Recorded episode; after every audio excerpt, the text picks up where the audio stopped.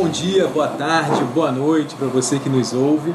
Meu nome é Adriano de Souza. Eu estou aqui acompanhado com o André, também do Boletim Comunitário, que vai nos auxiliar nessa jornada para compreender e também estudarmos um pouco mais sobre a Biblioteca Central da Universidade Cândido Mendes. Também aqui para nos ouvir, nós temos Paulo César Prado, que é o bibliotecário da, da Cândido Mendes, e também, para nos acompanhar, Siddhartha Legali, que é professor da UFRJ e também está aqui para conhecer um pouco mais da biblioteca. Né? É uma biblioteca que tem um acervo significativo, uma biblioteca que tem uma história também né, para ser contada.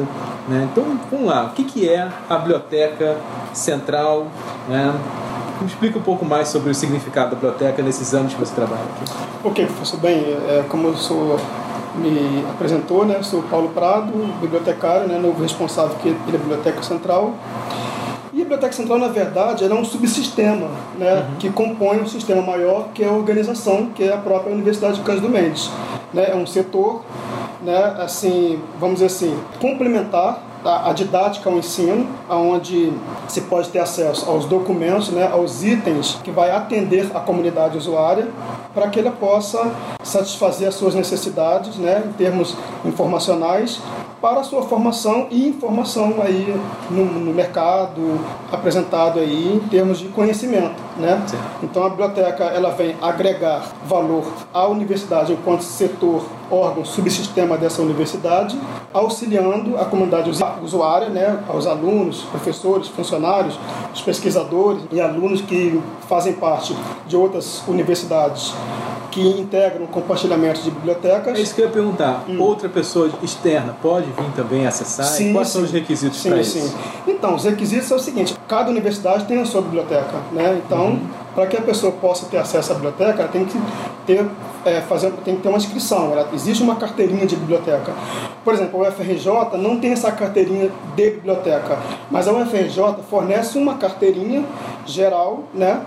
Que dá acesso às bibliotecas. A pessoa tem que ter um vínculo com um sua vínculo, instituição de origem, isso, e aí com esse vínculo dessa instituição exatamente. de origem, ela pode, por convênio, ter acesso isso, à biblioteca da, da Exatamente. Aí tem um compartilhamento. Desculpa. Ah. Mas, por exemplo, lá no UFRJ, basta dar meu CPF, eu tenho uma senha, e aí eu pego o empréstimo do livro. Não tem uma carteira na faculdade de Direito. Sim. Se eu chego aqui, eu quero pegar um livro emprestado como pesquisador externo.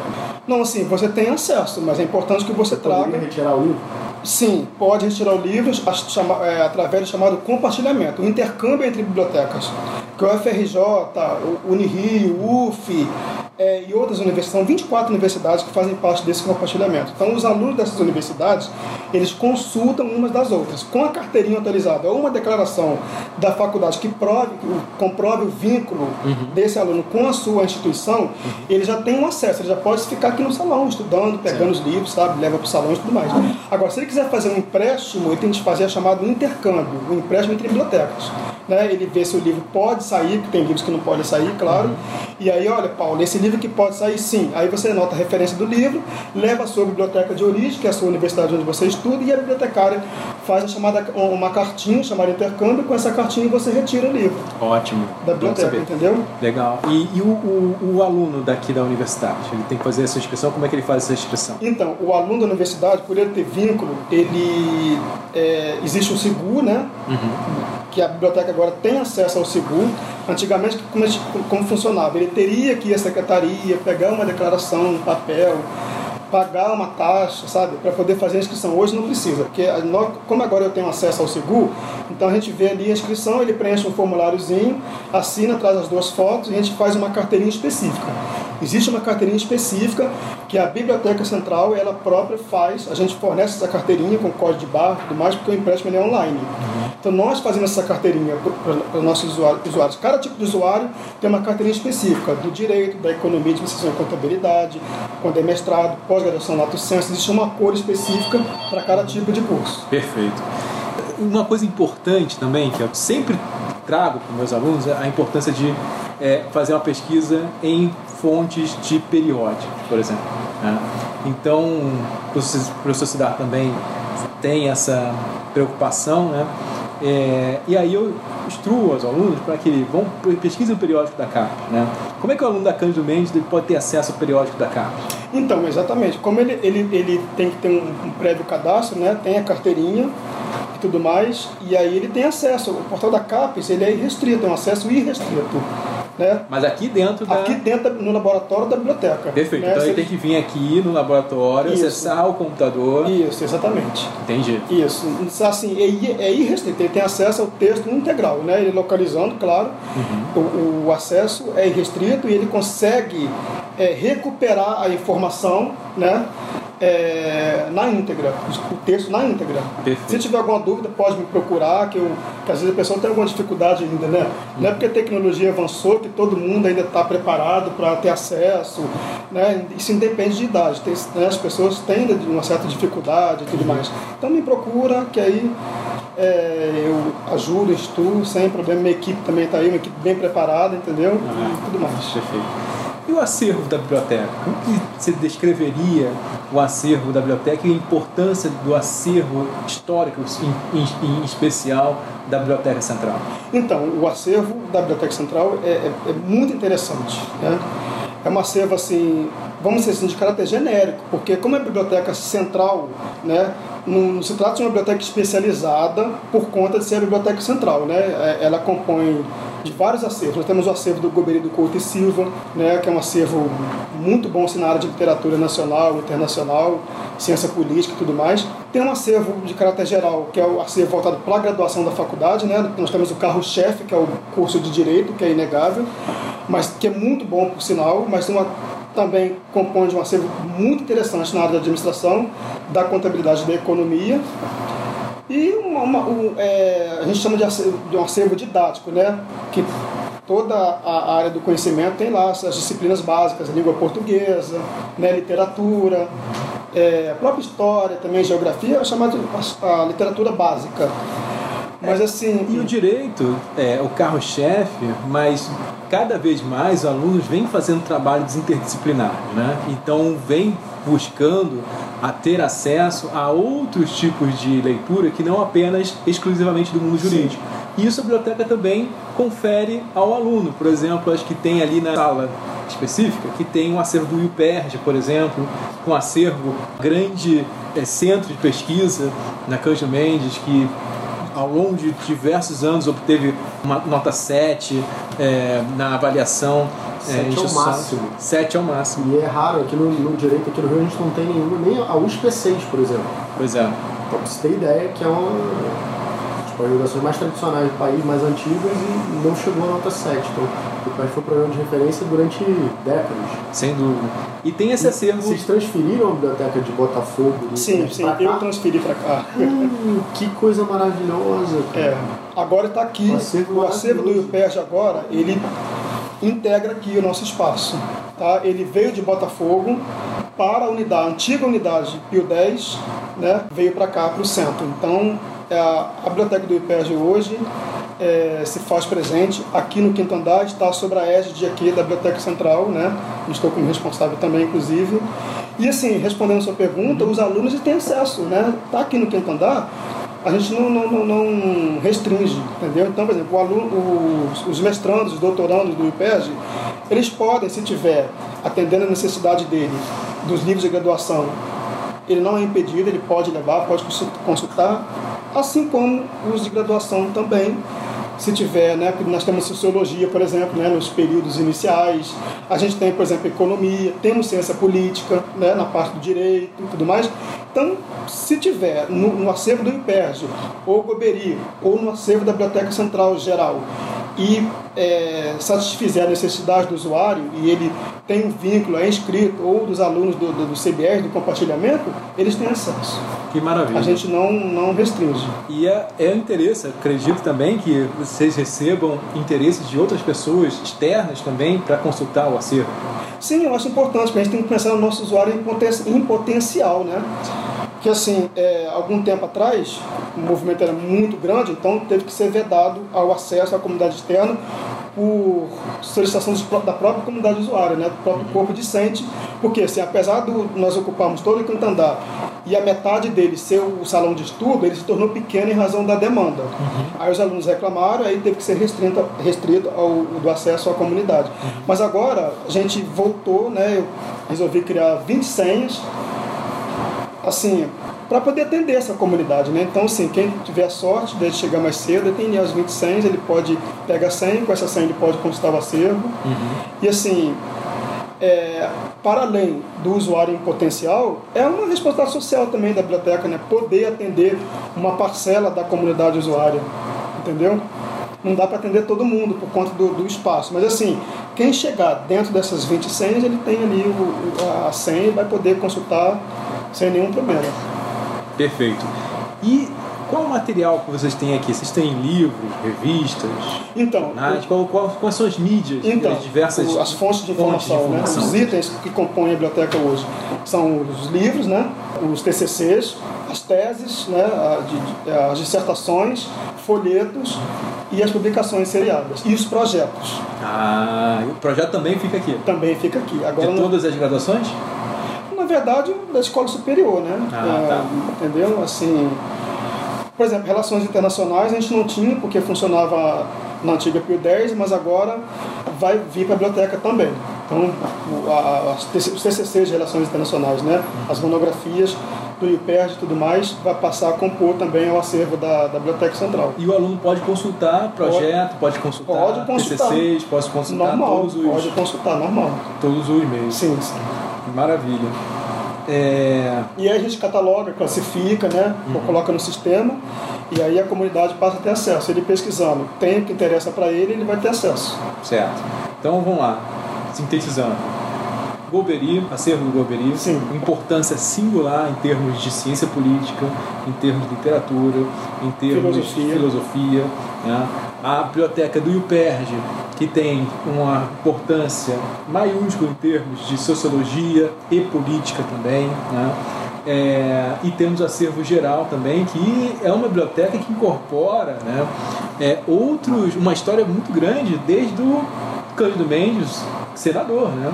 Sim, sim. Então vem acompanhando esses 116 anos de história da Cândido Mendes. Cândido Mendes, sim. senador, avô do atual reitor da Cândido Mendes. Exatamente. Sim, sim, porque a biblioteca, a biblioteca universitária, que é uma biblioteca universitária, né? Uhum. Ela a história dela se confunde com a história da própria universidade, né? Ela surge em razão da universidade. Surgiu a universidade, surge a biblioteca universitária, porque é exigência do MEC, né? Ela representa 40% na avaliação, né? A biblioteca com o laboratório, juntamente com o laboratório, né? De grande valia, grande importância para a avaliação. E assim, investir na biblioteca é é agregar muito valor à universidade, né, por conta da, da avaliação, né, que eles são bastante exigentes nesse sentido. É, e não só avaliação, mas e também... MEC e da CAPES também, né? E também da, da vocação de pesquisa, que é sempre a Mendes teve uma vocação para pesquisa. Nós Sim. temos grupos, além, além do PERD também, nós temos SESEC, nós temos também uma série de outros instituições, CESAP também, que pesquisam, né? Então, que é produzem conhecimento, produzem É o tripé da universidade, né? Ensino, pesquisa e extensão. Perfeito. Eu acho que a biblioteca é um espaço de encontro, né? Dos alunos de forma transversal entre os vários períodos, é, entre alunos de pós-graduação e graduação, pesquisadores externos e internos. Eu acho que esse diálogo dentro da instituição e entre as instituições é muito bom porque todo mundo cresce. Quer dizer, ninguém tem. ninguém é bom em tudo e ninguém é bom o tempo inteiro. Isso a gente pode trocar é legal para todo mundo, assim como para aluno de graduação. Vem um pesquisador aqui externo, ele toma um café, troca uma ideia. Ah, estou pesquisando isso lá, vai, volta. Isso é bom, acho que para todo mundo. É, sem dúvida. A gente é bom ter acesso a isso é, também. Sem dúvida nenhuma. E agora nós estamos aí no, nesse globalização, né, pleno século XXI, onde alguns conceitos estão muito à baila aí, né, o conceito da flexibilização, da, da horizontalidade nas relações horizontais e, sobretudo, na questão da multidisciplinaridade, né? Sim. Então, assim, o profissional hoje, seja que área for, ele precisa ter um conhecimento amplo de tudo um pouco, claro, dominar a sua área específica, mas ter uma ideia de tudo um pouco para ele poder sobreviver no mercado, né? Uma sociedade aí cada vez mais exigente, querendo uma resposta real time, né? Uhum. Das pesquisas, da informação, então, assim, que você falou é importante, né? A ideia de você dialogar e transitar entre as disciplinas, né? Bom, maravilha. Quer destacar? Não, sim, só, só é, complementando a questão dos usuários, que eu falei, eu falei que, que os nossos alunos precisam ser previamente inscritos, nós tivemos, temos a questão do CBS, com compartilhamento né, entre bibliotecas, mas nós atendemos também, mesmo que não esteja inserido ali no, no, no compartilhamento, pesquisadores, professores de outras instituições, por exemplo, BNDES, Fiocruz, é, vira e mexe. Se eu quiser me cadastrar como pesquisador externo, eu consigo fazer uma carteirinha daqui da biblioteca? Não, assim, a gente não tem uma carteirinha específica para usuário externo, porque nós temos a questão das senhas, Sim. das 20 senhas. Mas, independentemente dessas 20 senhas, o, até porque o portal de periódico da CAPES é isso, né? Quem, é quem são os usuários, que é importante falar? Alunos, professores, funcionários e professores convidados e pesquisadores. Então, a gente não pode vedar o acesso, né? Então, independentemente de ter carteirinha ou não, para além das 20 senhas para a comunidade externa, é pesquisador, é professor pesquisador, tem acesso. A gente atende. Maravilha.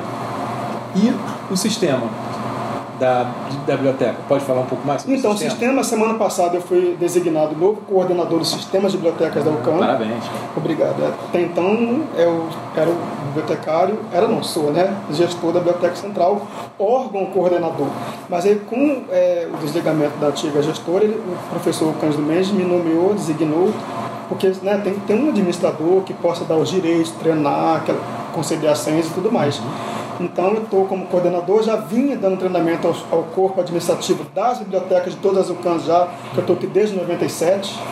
Eu acompanho o quadro de, de, de, de funcionários da, da Cândido desde 97, né? Eu tenho a honra de estar aqui trabalhando, prestando serviço hoje como gestor, né?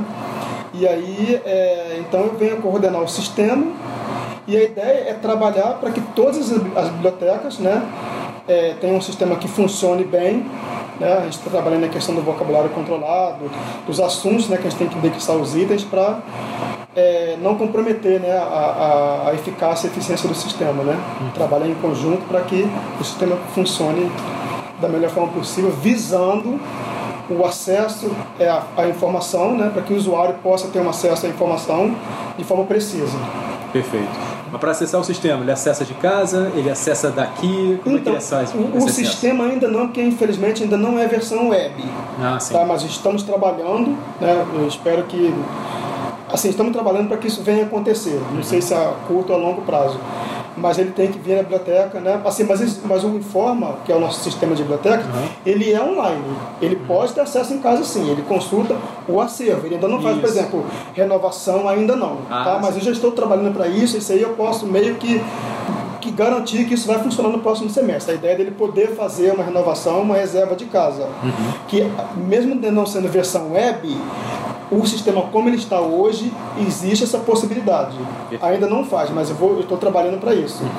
Mas a partir do momento que a gente lança um item no sistema, um livro, um TCC, na informação no sistema, ele automaticamente ele vai para ele vai para o Informa Online. Uhum. E aí você tem acesso de casa, o que tem não só na Biblioteca Central, mas em todas as bibliotecas das UCANs. Ótimo. Então, de casa, ele pode ter Ele- acesso é. a todo o conteúdo, todo o acervo tem- isso. da Mendes. Isso, o que tem, onde e o que. Ele tem esse acesso. Maravilha, então. Muito obrigado, Paulo César Prado, por conceder essa, esse momento para é, pensar, articularmos, é, é, é, divulgarmos isso para os alunos, né? Porque, é, como a minha experiência docente, é, os alunos têm dúvidas também e, e é, é importante que os alunos conheçam, ocupem esse espaço para que justamente tenha, tenhamos essa troca sinergética entre público externo, público interno, entre os alunos nos diversos períodos e também da graduação e da pós-graduação. Acho que isso que constrói a universidade, essa circulação do conhecer, essa circulação do pensamento, e isso que é a essência da universidade. Né? E com 116 anos é importante é, divulgarmos todo esse, esse acervo que a Cândido Mendes tem. Muito obrigado pela paciência, muito obrigado pelas informações. Agradecer também ao professor Siddhartha Legali, agradecer também a André Magalhães, que nos aux- auxiliou aqui nesse podcast de hoje. E agradecer também vocês que nos ouvem e até a próxima.